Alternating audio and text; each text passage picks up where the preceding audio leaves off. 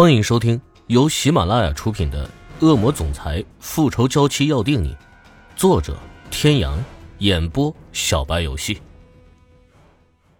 第一百一十二集，男人好听的声音再次响起，微微上扬的唇角显示了他此时的好心情。不看就不看。半天没动静，池小雨又忍不住的转过头，再次看向他。认真的男人真的很帅。天哥，都这么久了，萱萱那个没良心的丫头也不来看看我。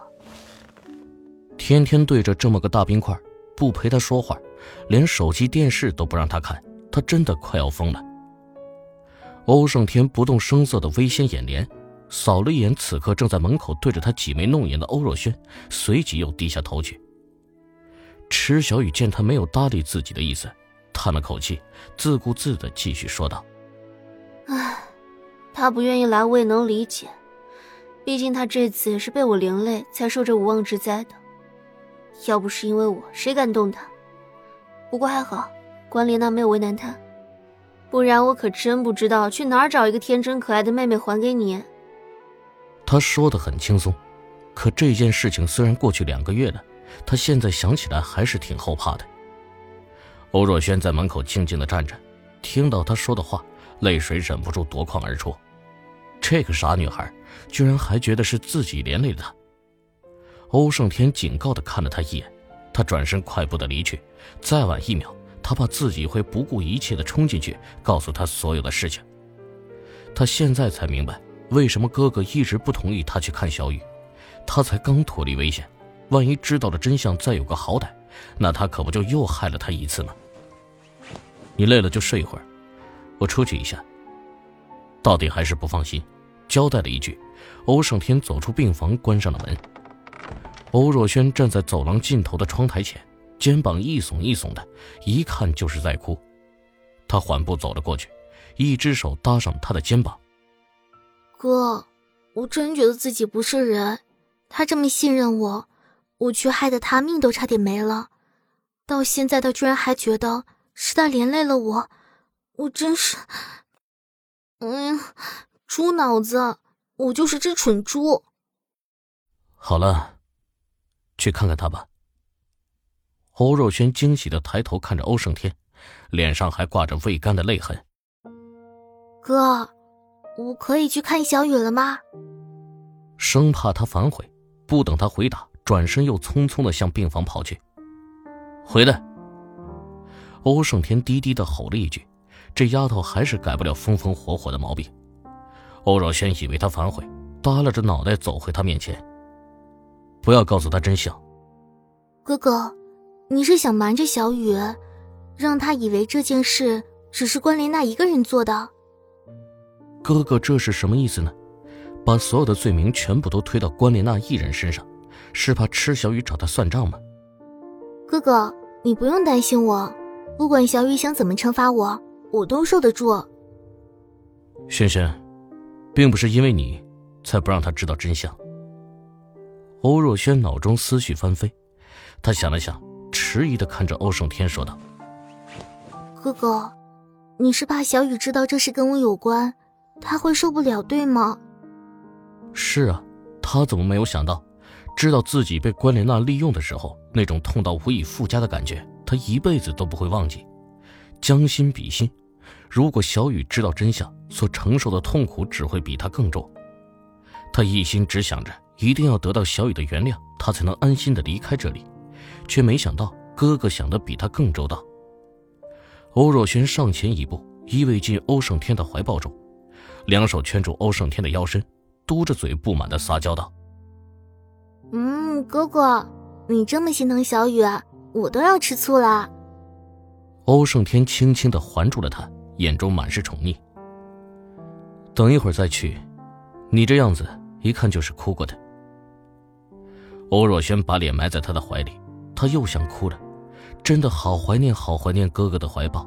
多少年了，他都快要忘记这种感觉了。这边兄妹俩温情脉脉，那边一个人影趁着兄妹俩没人注意，倏地一闪身进了池小雨的病房。池小雨正无聊的打瞌睡，鼻端突然闻到一股香味他耸了耸鼻子，什么东西这么香？难不成是欧胜天？猛地睁开眼，就看到一个比女人还要漂亮的男人，捧着一束火红的玫瑰花，站在他的床前。这个男人长得真是贼漂亮，特别是他那一对丹凤眼，看着你的时候都有一种脉脉含情的感觉。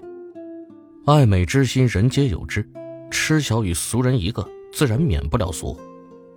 惊眼不过一瞬，他又仔细看了看，男生女相，一个男人长成这样，不管怎么看都少了一些阳刚之气。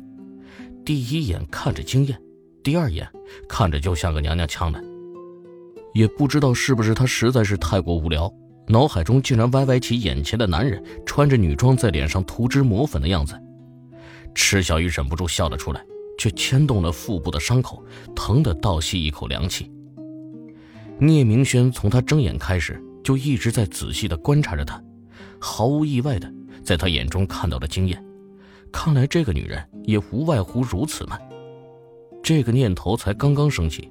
那女人眼中的惊艳就消失了，随之而来的竟是一抹惋惜，是在后悔自己跟了欧胜天而错过了他们。接着，他不知道是想到了什么，竟然扑哧一声笑了出来。他很好奇，这女人看来还是有点意思的。你是谁？聂明轩露出一个自认为完美的性感笑容，拨了拨额前的碎发，正要开口介绍自己。我，你是不是走错房间了？我不认识你啊！嘘，美丽的小姐。